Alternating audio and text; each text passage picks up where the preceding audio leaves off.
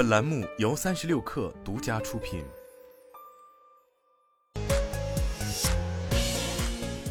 网络新商业领域全天最热消息，欢迎收听快讯不联播，我是金盛。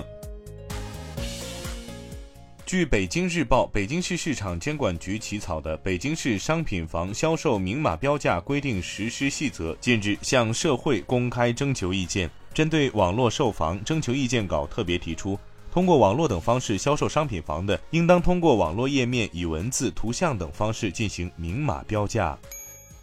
腾讯位置大数据显示，假期期间，全国三百多家五 A 景区的人流热度较去年同比增长百分之一百一十六。全国两百多家一级博物馆的人流热度较去年同比增长百分之一百六十五。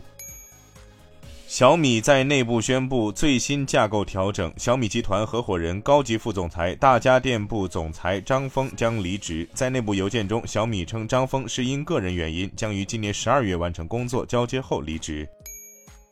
北京市朝阳区市场监督管理局对超导自选火锅和生汇店合计罚没超四十四万元。巴奴毛肚火锅相关负责人昨天表示，目前巴奴毛肚火锅已赔付消费者五百四十六点六万元。今天是杭州亚运会最后一个比赛日，中国队获得花样游泳集体项目金牌，最终中国代表团共获得二百零一金、一百一十一银、七十一铜。共三百八十三枚奖牌，金牌数超越二零一零年广州亚运会的一百九十九枚，创造历史。微软宣布已根据用户反馈放弃调整 OneDrive 图片占用规则。今年八月三十一号，微软宣布云存储基础设施将进行更新。微软公告显示，本次更新原定于本月十六号开始推送，但微软已听取用户的反馈，不再推送此更新。以此保持用户现有的相册体验。iPhone 十五系列首发当日，标准版和十五 Plus 即告破发。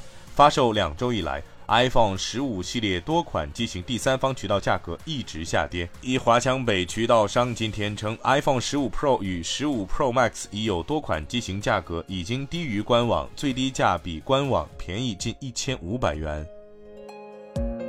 以上就是今天的全部内容，咱们明天见。